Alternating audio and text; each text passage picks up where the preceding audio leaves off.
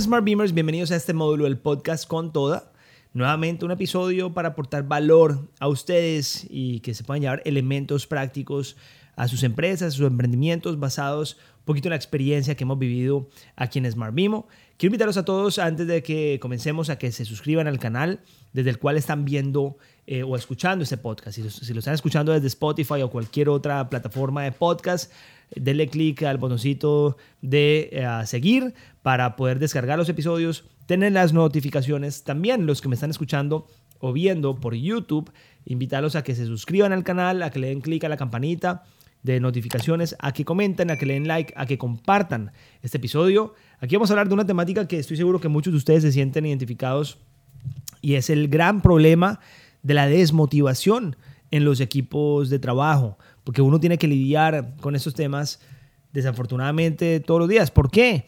Porque las empresas no solamente tienen contratos transaccionales, sino que también detrás de esos contratos transaccionales hay contratos, vamos a, decir, psicológicos, emocionales, que pueden afectar muchísimo eh, cómo esta persona se está sintiendo en la compañía, ¿no? Hay un salario que siempre hablamos, ¿no? Que es el salario transaccional y otro salario que es el, emocional. Nosotros como emprendedores tenemos que estar muy, pues, eh, eh, pendientes de esto, ¿no? O sea, porque al final las empresas están hechas de qué? De procesos y de personas. Personas que puedan entrar a cumplir, a gestionar, a organizar, a sacar adelante, pues, sus proyectos a través de montarse en procesos puntuales que están creados, procesos y formatos. Entonces, si las personas pues no están motivadas, no están contentas, pues muy difícil que la empresa pueda ser eficiente y nos reducimos y resumimos a lo más sencillo que es la gestión, porque es de lo más subestimado, pero de lo más importante de las compañías, la ejecución. Se habla muchísimo de planeación estratégica, se habla muchísimo de, sí, de planes estratégicos, pero realmente se habla poco de la ejecución del plan, ¿no? Cómo vamos a ejecutar y que las cosas salgan adelante. Si nosotros tenemos la vibra y la energía arriba y estamos contentos con lo que estamos haciendo, pues las cosas fluyen. Y, y no solamente fluyen, sino que fluyen más rápido y mejor. Entonces, por eso es importante que esos temitas, pues los tengamos muy en cuenta en nuestras empresas. Mm, hay algo que quiero invitaros a que revisen, ¿no? Y es un síndrome.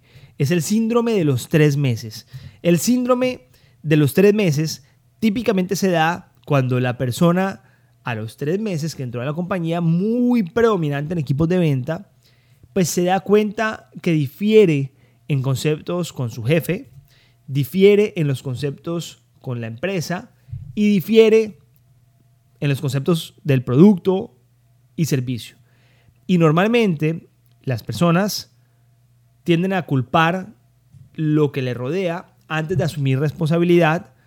Por lo tanto, pues toman una especie como de resistencia pasiva, que es una de las cosas más complicadas que tenemos que pelear. La resistencia pasiva es, yo no estoy de acuerdo, tampoco lo manifiesto, pero me pongo en un silencioso plan tortuga que prácticamente pues afecta a la empresa entera porque no se manifiesta verbalmente. Y esto no solamente pasa en el síndrome de los tres meses, esto pasa, el síndrome de los tres meses puede pasar a los seis meses, ¿ya? Es un síndrome.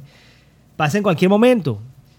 La pregunta es, nosotros como emprendedores, ¿cómo hacemos para, para combatir esto? ¿Cómo hacemos para combatir el problema de esta operación tortuga silenciosa de las personas que no se sienten a gusto, que piensan que gracias a ellos, la empresa, está aquí, está de pie, están dando, ah, que típicamente piensan que el universo les debe, el universo les debe, el universo pues eh, está hecho gracias al trabajo y la gestión, ¿no? Y entonces no, no, no están aquí en la parte de atrás del cerebro de acuerdo con el sistema. Muchas veces, entre comillas, no es justo, no es justo y como no es justo, entonces pues yo hago lo que vine a hacer y para lo que me pagan, pero pues las cosas no salen como tienen que salir. Aquí hay un tema más complejo, que es un tema de liderazgo. Y los temas de liderazgo, pues parten siempre desde las cabezas de la organización, desde el CEO hasta C-Level, hasta los VPs, a los directores. que son personas que tienen que tener habilidades y conocimiento de liderazgo y para esto yo les sugiero a las personas que estén escuchando que inviertan en procesos de liderazgo en sus compañías porque no todos tienen las mejores habilidades de liderazgo y esto muchas veces hay que formarlo. Nosotros en Smart Mimo hemos formado muchísimo liderazgo porque hay personas que tienen la capacidad de la madera pero no tienen la experiencia liderando equipos y pues eh, nos ha ayudado muchísimo el hecho de traer personas externas a que nos ayuden a formar.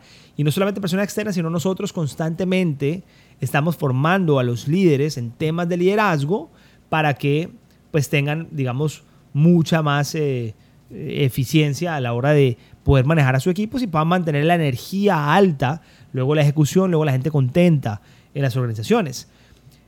Nosotros a las empresas vinimos a trabajar, vinimos a sí hacer algo para lo cual nos pagan, vinimos a cumplir objetivos, ¿ya? Y es aburridor para los líderes tener que lidiar con temas de desmotivación de los equipos. Muchas veces preferimos no lidiar con los problemas de, de motivación y simplemente a veces desistir de las personas que están, digamos, contaminando pero muchas veces esa no es la solución. Muchas veces hay que mirarse hacia adentro y ver qué se puede hacer, en qué estoy fallando y cómo puedo hacer para que mi equipo pues funcione más contento. Entonces, bueno, vamos a comenzar. Yo voy a darles aquí unos consejos muy puntuales, muy prácticos para lidiar con temas de desmotivación en las empresas, basado en la experiencia y aquí no está la respuesta total. Aquí hay ideas para que ustedes implementen, ¿ya? Un poquito contradiciendo el primer punto que les acabé de decir, voy a comenzar con el primer consejo. La mejor manera de mantener un equipo motivado es tú contratando personas que te motiven a ti. La gran mayoría de las veces, la razón por la cual tu equipo está desmotivado es porque tú estás desmotivado. Pero como tú eres el líder y como el líder no se puede desmotivar, entre comillas, entonces no lo manifiestas y no lo aceptas. Entonces, lo primero es, de este punto, porque es un poquito profundo, pensémoslo, es pensar en eso. La razón por la cual tu equipo está desmotivado es porque tú estás desmotivado. Así que, primero, eleva la conciencia, eleva tu conciencia, acéptalo ¿ya? Revisa por qué carajos tú estás llegando a las reuniones con cara de, ya sabemos, y cuando tú te des cuenta, probablemente vas a poder corregir ciertas cosas o cambiar ciertas cosas para que tu equipo no emule tu cara de, ya sabemos. Nosotros los líderes tenemos un poder especial y es el poder de lograr que las personas a las cuales lideramos emulen nuestro comportamiento. Por eso es importante que antes de ir a tildar a tu equipo desmotivado, tú te mires hacia adentro y veas por qué. Ahora me remito al punto de la contradicción, es contratar personas que te motiven a, ti. Eso es cierto. Vea, yo les voy a decir una cosa. Yo he pasado en Smart Bimo y Asylum, en todos mis negocios y historia de emprendimiento, por la época más jodida de manejo de talento es con los millennials, que hoy en día ya somos, ya, yo soy millennial también, pero ya somos más maduros, más grandes, ya pasamos por, por esa época de, de la protesta continua, aunque las generaciones nuevas también es un poquito, aunque es diferente esta generación que viene, es un poquito más, eh, más doer, ¿no? El millennial lloraba por todo, yo pasé por eso y era jodido y complicado, ah, pero yo poco a poco fui entendiendo que no, no se trataba, o sea, yo no podía entrar a cambiar la actitud del mundo entero, sino que tenía que traer gente que entrara con una actitud diferente. Y poco a poco fui aprendiendo que las personas que iban entrando, que son personas que mantenían una actitud siempre arriba, personas que eran propositivas, personas que siempre estaban haciendo cosas y cambiando cosas y no se estaban quejando y al contrario estaban aportando, estas personas me contagiaban a mí como líder de eso. Y luego entonces al yo contagiarme de este aspecto positivo, yo no entraba a las reuniones con cara de, ya sabemos qué, y así mismo contagiar a mi equipo de una actitud positiva. Por eso, para resumir el primer punto, es si tú tienes un problema de desmotivación en tu equipo, para resumirte, lo más probable es que tú tienes personas que te desmotivan a ti. ¿Listo?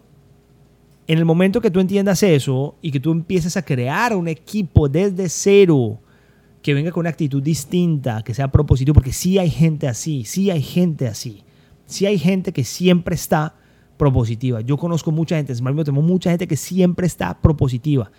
Yo, eh, conozco gente que nunca está desmotivada. La, gran mayoría de las personas Smart Mimo, hoy en día jamás, yo nunca veo a nadie, a nadie desmotivado de Smart Mimo. Yo veo a gente con la mejor actitud del mundo. Y eso a mí me contagia.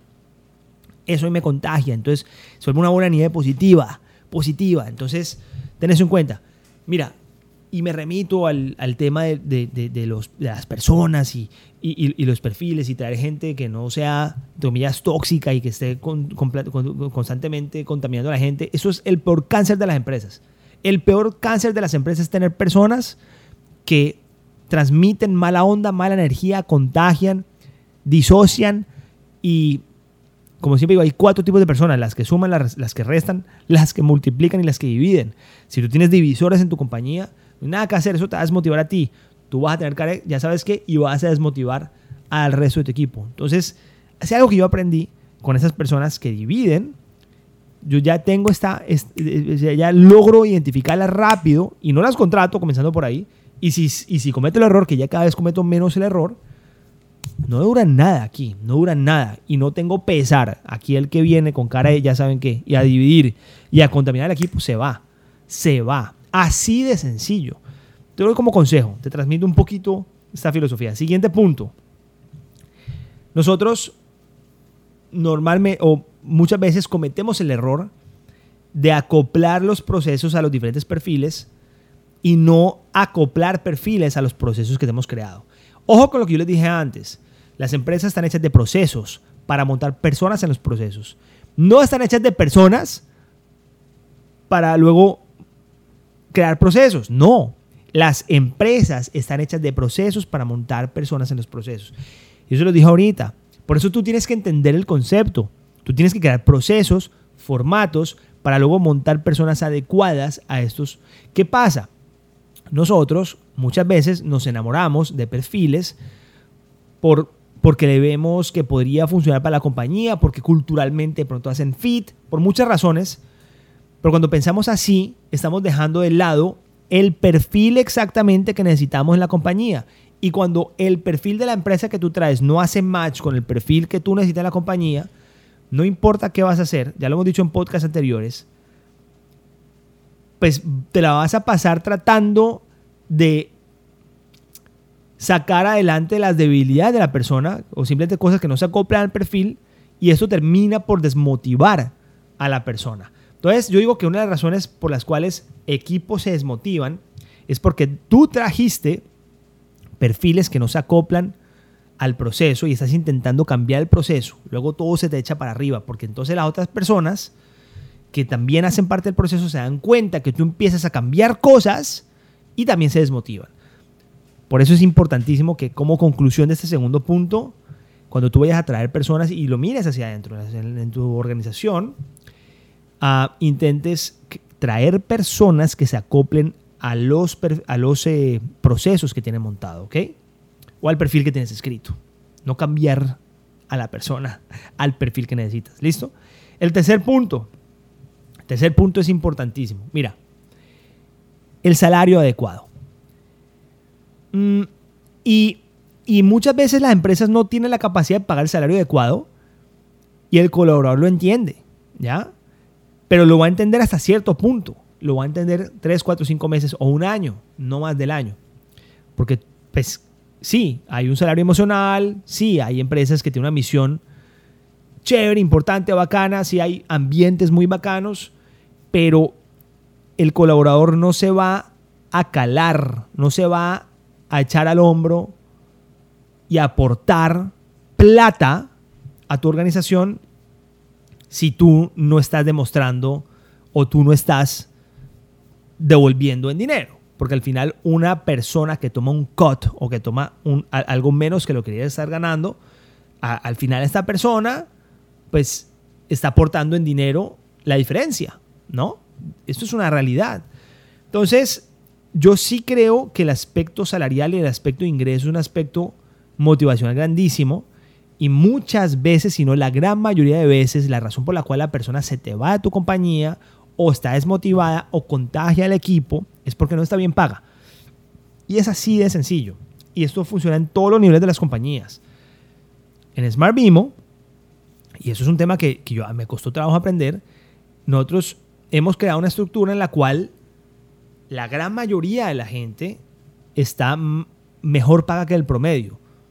No todos, porque estamos llegando allá, pero la gran mayoría de la gente. Y hoy en día yo soy de los que cree que las empresas tienen que pagar bien, que el salario importa y tienen que ser competitivas con el mercado y un poquito más. O un poquito más. Tampoco irse a dañar el mercado porque hay un mercado, me explico. Y las empresas al final, pues, eh, si, si, si, si, están pagando más, pues no, no dan los gastos, para ahí sí el problema es peor y el podcast no estamos hablando de cómo mantener equipo motivado, sino cómo no hacer que una empresa de quiebre. No, o sea, la empresa tiene que pagar lo justo, pero tiene que ser competitivo. Consejo, paga bien, paga bien. Y si no estás pagando bien, tú tienes que ser la persona, tú tienes que ser la persona que le propone a tu colaborador el aumento, porque el momento que tu colaborador te está proponiendo probablemente ya muy tarde. Y si tu empresa o tú no tienes la capacidad, ojo con esto, de pagarle al colaborador lo que el colaborador se merece o está interesado en ganar o es lo que es su costo de oportunidad, entonces tienes que ser flexible con este colaborador, ¿ya? Tienes que ser flexible en el sentido que si esta persona pues te manifiesta que va a trabajar part-time o va a trabajar hasta cierta hora y va a tener otros trabajos al lado, pues tienes que aceptarlo, ¿ya? Tienes que aceptarlo y tienes que ser open-minded. Es más, deberías apoyarlo en eso. Al final, todo se resume a dinero. Y al final, si las empresas, las personas no están contentas porque no están ganando, porque en su casa están contando la plata, pues tú tienes que ayudar a resolver el problema como sea, ya sea con plata o ya sea apoyando a la persona en que tenga otras fuentes de ingreso. ¿Tú crees que la persona al tener otra fuente de ingreso se va a distraer? La realidad es que no. Probablemente al tener otra fuente de ingreso va a poder acomodarse en su casa para poder estar bien en tu trabajo. Entonces, unas por otras. Al final la persona no puede pagar todo. Al final tú tienes que encontrar un punto medio en el cual pues eh, eh, sea viable para todos. Entonces, ese es el, el punto número cuatro. El punto número cinco feedback. Mira, muy probablemente la persona está desmotivada porque no obtiene reconocimiento. El reconocimiento es importante darlo siempre a los colaboradores. Siempre, o sea, no siempre todo el tiempo, porque tampoco, pero de vez en cuando, constantemente, ¿me explico? Las personas todos vivimos por Reconocimiento. Todos, ponte a pensar. Tú vives por el reconocimiento que te dan. Los actores viven por el Oscar que le dan en la academia cuando se gana un premio. ¿Ya? Todos vivimos por los reconocimientos. Y si la persona está trabajando en una empresa, el reconocimiento no es el salario. El reconocimiento es que su jefe, su líder, a la persona que, que, está liderando el, el, equipo, le diga, oye, qué bien, qué bacano, te felicito, estoy muy contento contigo, lo estás haciendo súper bien. Nosotros los líderes muchas veces cometemos el error de no dar reconocimiento a las personas. Y estos reconocimientos ideal darlos en público, darlos para que otras personas se enteren, lo vean. Nosotros como líderes tenemos siempre que tirar y aflojar, siempre tenemos que estar presionando para que las cosas se den. Es una realidad, no hablemos paja aquí, o sea, hay que presionar, hay que tirar y hay que aflojar y hay que reconocer también. ¿Ya? Entonces, muy probablemente si esta persona no está motivada en tu compañía, a ti te ha faltado reconocer. Te doy ideas. Coloca en tu agenda sesiones de feedback con los colaboradores una vez al año, dos veces al año. Esas sesiones de, feedback aprovecha para un reconocimiento. Si tienes un, departamento de, recursos humanos, deberías reconocer el tiempo que lleva en la compañía y aprovechar ese momento de reconocimiento para en público decirle todo lo que la persona ha avanzado en la compañía, todo lo que ha hecho y todo lo que ha aportado en tu organización. ¿Ya? Entonces, cosas para hacer muchas. Ahora bien, si te das cuenta en este episodio, el problema de la desmotivación de, los equipos, yo nunca dije que el problema de la desmotivación de los equipos era responsabilidad de los equipos. No. El problema de la desmotivación de los equipos es tu responsabilidad. Todos los puntos que te nombré aquí al final son tu responsabilidad. Así que deja de lamentarte, deja de estar culpando a otros, deja de decir que por qué carajos te tocó esto, que qué mierda, que qué mamera, que qué X, y más bien toma responsabilidad y en el tiempo, porque estas cosas no se resuelven de la noche a la mañana, en el tiempo anda corrigiendo esas cosas, por ejemplo, con las ideas que te estoy dando, con mucho cariño, aportando acuerdo a la experiencia que nosotros hemos tenido, para que puedas crear un equipo motivado, con energía alta, chévere, bacano y siempre en buena onda. Al final esto es una bola de nieve, ¿ya? Como lo dije ahora, si la energía está alta, eso se contagia, si la energía está baja, eso se contagia, ¿ya? Y siempre mira la foto grande, ¿no? Siempre mira la foto grande. Al final el día pasa, al otro día la gente típicamente amanece con mejor actitud o al siguiente mes, entonces deja que las cosas rueden un poco, ¿no? Si, si el equipo está down, si, deja que las cosas rueden, deja, deja que las cosas rueden, deja que los días pasen, no intentes resolver todo ya, no intentes reunirte con todo tu equipo ya, corregir, no, no, no, deja que las cosas rueden, pero por lo menos tú pues, eh, a elevar conciencia sobre estas temáticas. Bueno, mis queridos, gracias por escuchar este episodio, espero que les haya gustado, aportado ideas prácticas, cosas puntuales que de acuerdo a nuestra experiencia hemos descubierto, como saben, yo en lo personal me considero un filósofo, a mí me gusta pensar sobre cosas, pensar, eso es lo que hace un filósofo. Y qué rico poder tener este espacio con ustedes para poderles transmitir un poquito sus pensamientos. Compártanlo con sus colegas, con las personas que trabajan con ustedes, con sus amigos, con sus socios, con sus tíos, con sus primos. Recuerda que la forma como crecemos este podcast es así, compartiendo. Así que comparte, suscríbete al canal de YouTube, no te olvides, comenta. Vamos a intentar contestar todos los comentarios. Y si lo estás viendo en tu podcast, en cualquiera de las plataformas, comparte el episodio simplemente compartiendo el link. Muchas gracias y vamos con toda.